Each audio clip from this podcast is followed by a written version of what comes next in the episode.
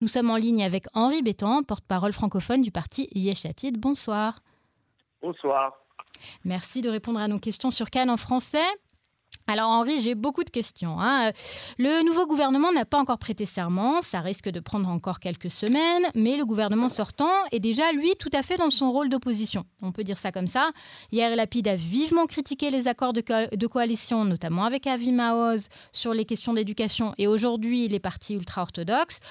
Le parti Echatid a notamment accusé les ultra-orthodoxes d'exploiter les caisses de l'État sans penser à l'ensemble des citoyens.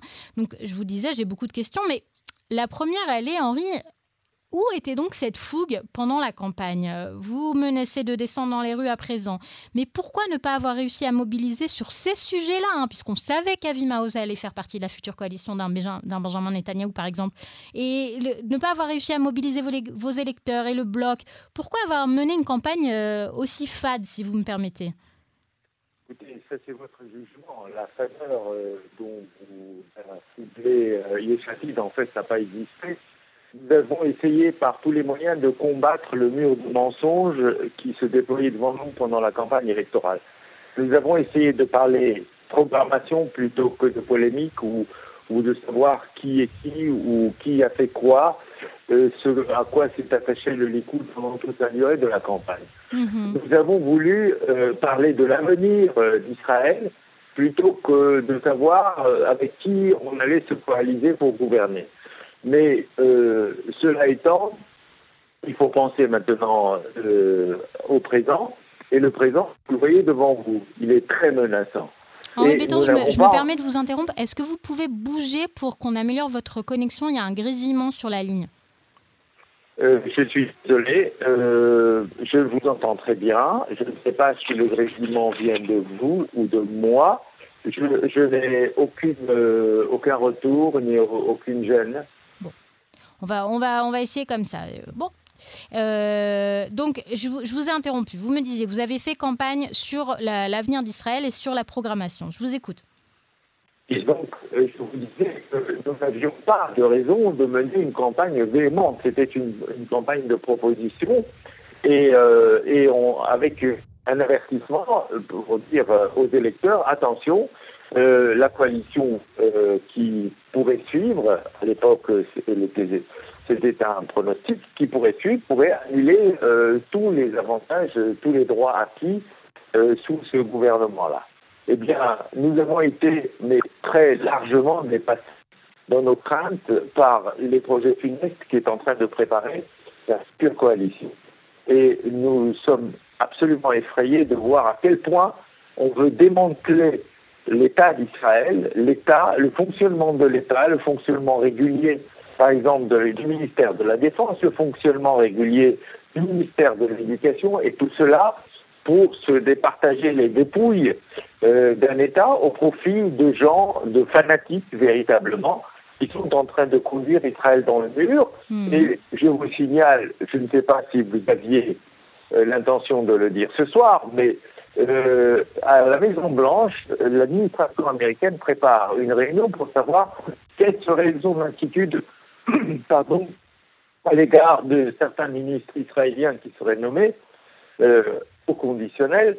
Quelle serait donc l'attitude de la Maison-Blanche euh, face à des profils absolument inacceptables pour elle? Hmm. non, mais ça, on le sait, hein, les, les, Américains ont exprimé des inquiétudes, euh, d'ailleurs, depuis un moment maintenant. Maintenant, la question que je vous posais, c'était plus pour, pour vous, du, point de vue de Yeshatid. On a un peu l'impression que Yair Lapid est plus à l'aise dans son rôle de chef d'opposition, ce, qu'il fait très bien, et qu'il n'a pas réussi à mobiliser euh, les foules, alors que, encore une fois, euh, c'était une chronique écrite d'avance, c'est-à-dire qu'on savait très bien qui allait composer le futur gouvernement Netanyahou. Écoutez, vous, je crois qu'on se trompe de cible en disant cela. Euh, Yair Lapid a remporté un très net succès durant cette, cette élection.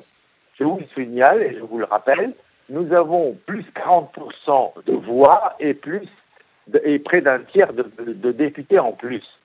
Euh, Yair Lapid a été tenu comptable du résultat de l'ensemble de, de, la coalition, mais Yair Lapid n'est pas un, enchanteur Merlin.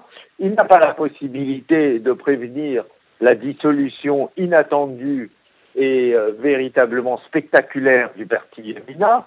Il n'a pas non plus euh, une baguette magique pour redresser les torts de l'ex-parti Mérez et de raviver auprès des électeurs de la VODA l'aura de leur parti qui est en, capitolade. Hmm. Ça, ce n'est pas possible. Mais je me, permets quand même de, continuer dans, dans, mes questions. Euh, regardez, aujourd'hui, quand, le parti déclare que euh, les partis ultra-orthodoxes ne pensent pas à l'ensemble des, citoyens d'Israël, on peut, supposer avec eux que effectivement les partis ultra-orthodoxes sont là pour servir la population ultra-orthodoxe. Mais j'ai un peu envie de vous dire, euh, Henri Bétan, c'est que la politique israélienne fonctionne beaucoup comme ça. Euh, on peut, s'en réjouir ou, le déplorer, mais finalement, les, partis qui obtiennent le plus, c'est les partis qui travaillent pour un secteur, qui ont des objectifs très clairs en tête. Et quelque part, si je, compare, aujourd'hui, les, partis ultra-orthodoxes ont fait partie de presque toutes les coalitions depuis tous ces dernières années euh, et on obtiennent à chaque fois énormément pour leurs électeurs, tandis que Yesh a été quoi 4 ans peut-être à, tout en additionnant au pouvoir ces dernières années depuis la création de, ce parti et a passé beaucoup de temps dans l'opposition. Est-ce que vous êtes satisfait de ce résultat? Et est-ce que plus profondément, est-ce qu'il n'est pas temps de commencer à se considérer vous aussi comme euh, une, minorité parmi d'autres, la minorité peut-être euh, des électeurs laïcs de Yeshatid et de se battre pour obtenir davantage de choses pour ces électeurs? Et enfin, dernière question, puisque ça va ensemble, est-ce qu'il n'est pas aussi un moment euh, euh, nécessaire de s'interroger sur la stratégie tout sauf Bibi, qui n'a pas réussi à porter ses fruits. Netanyahou est de retour au pouvoir. Et finalement, est-ce que Yachati n'obtiendrait pas davantage pour ses électeurs en euh, siégeant, en acceptant d'avaler la couleuvre, si vous voulez, de Bibi et en siégeant avec le Likoud pour obtenir encore une fois davantage pour ses électeurs? Alors, dans votre longue intervention, il y a énormément de points et énormément de questions. Alors, si euh, je, si vous voulez traiter du parti Yesh on va commencer par là. Nous avons une ligne politique et nous avons une éthique. Il n'est pas question de déroger à cette éthique. Et notamment, participer à tout gouvernement qui est à sa tête un inculpé, quatre fois inculpé et susceptible d'être condamné, euh, je, excusez du peu, entre 5 et 15 ans de, de prison. Rien que ça. Mais pour l'instant, il euh, bénéficie de la présomption d'innocence. Non, madame, je suis désolé. Aucun homme politique ne, bénéficie de la présomption euh, d'innocence. Parce qu'un homme politique, quand il s'engage, ce n'est pas un simple citoyen. Un homme politique, quand il s'engage, il sait très bien que dans sa carrière, il peut arriver euh, des accidents de parcours, même s'il est innocent et complètement innocent, euh, c'est-à-dire qu'il peut avoir à subir des accusations euh, ou, des insinuations de prévarication. Et dans ce cas-là, la morale lui fait obligation de s'éloigner de ses fonctions tant que l'éclaircie n'est pas faite sur son rôle. Or, il ne s'agit pas d'un citoyen lambda, il s'agit d'un Premier ministre et qui plus est, est inculpé. C'est-à-dire mais la loi l'autorise à siéger. La loi l'autorise, c'est pas Gratz qui l'autorise à siéger, ça c'est indiscutable, mais tout aussi indiscutable de dire qu'il est inculpé, quatre fois inculpé, qu'il est devant un tribunal et qu'il est en instance de jugement. Et mhm. que comme Premier ministre, comme homme politique, la moindre des choses qu'il ait pu faire, s'il avait une once de dignité, c'est de s'éloigner de ses fonctions pour, euh, arranger ses affaires avant de revenir aux affaires. C'est cela, un homme politique, c'est cela l'équipe qui gouverne dans Yeshatid. Et c'est ce qui fait sa différence. Mais pour, en revenir aux électeurs. encore davantage à, vos, questions, euh, pourquoi ne pas prendre part à ce gouvernement? Justement, c'est contre cela que nous luttons.